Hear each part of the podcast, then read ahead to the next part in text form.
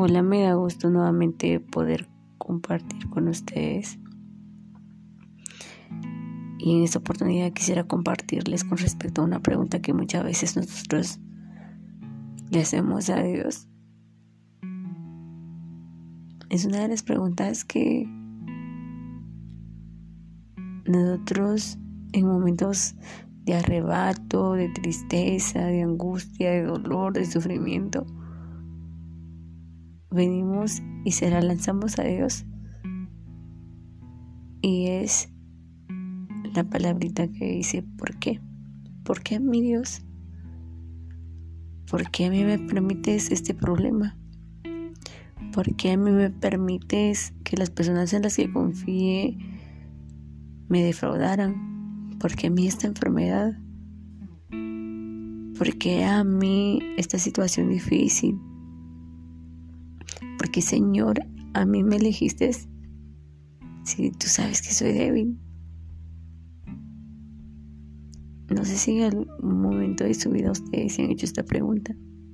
¿Por qué? ¿Por qué a mí? Y realmente no nos damos cuenta que esta pregunta está mal planteada y no la deberíamos de utilizar en esos momentos de dificultad. En esos momentos difíciles la pregunta que debemos de hacernos y hacerle a Dios es ¿para qué? Cuando nos hacemos la pregunta del ¿para qué? Se nos hace mucho más fácil venir y darnos cuenta cuál es el plan y el proyecto de Dios para nuestra vida a pesar de que parezca difícil la situación, comprendemos que Dios lo está permitiendo por alguna razón. Porque las cosas no me salen bien? Porque cuando intento hacer algo, siempre me sale mal, siempre fallo.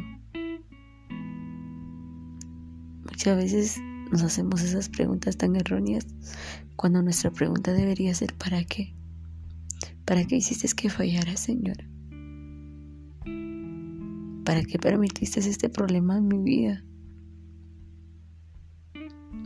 Y cuando llegamos a comprender para qué el Señor está haciendo esto en nuestra vida, en nuestro proceso, para que el Señor viene y permite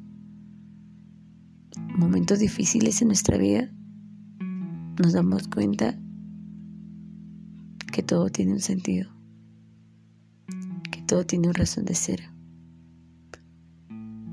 que todo se ha hecho para que la gloria de Dios se manifieste en nosotros y que muchas veces para nosotros es muy difícil de comprender porque nos dejamos llevar por la terquedad, por la falta de fe, por la falta de confianza en Dios. Creemos que Dios nos castiga. Creemos que Dios nos abandona. Creemos que Dios se aleja de nosotros. Y creemos estar solos, sin nadie. Cuando realmente en ese momento difícil, en esa soledad, ha estado siempre Dios.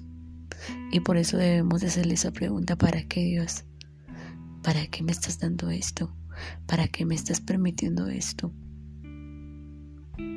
Y de esta manera nosotros podemos comprender el motivo por el cual el Señor está permitiendo esto en nuestra vida. El motivo por el cual las cosas están sucediendo como están sucediendo. Llegamos a una etapa de la vida en donde venimos y llegamos a la comprensión de que todo ha sido porque Dios así lo ha querido. Y cuando aceptamos la voluntad de Dios, sentimos la satisfacción más grande en nuestro corazón, porque sabemos que todo lo que viene de Él nunca es erróneo, siempre es asertivo. Y por tanto, jóvenes, señoritas, todo lo que tenga la oportunidad de escucharme, ya no le hagamos esa pregunta tan tonta al Señor del por qué. Mejor digámosle para qué, Señor. Aquí estoy a tu disposición. ¿Qué quieres de mí? ¿Qué buscas en mí?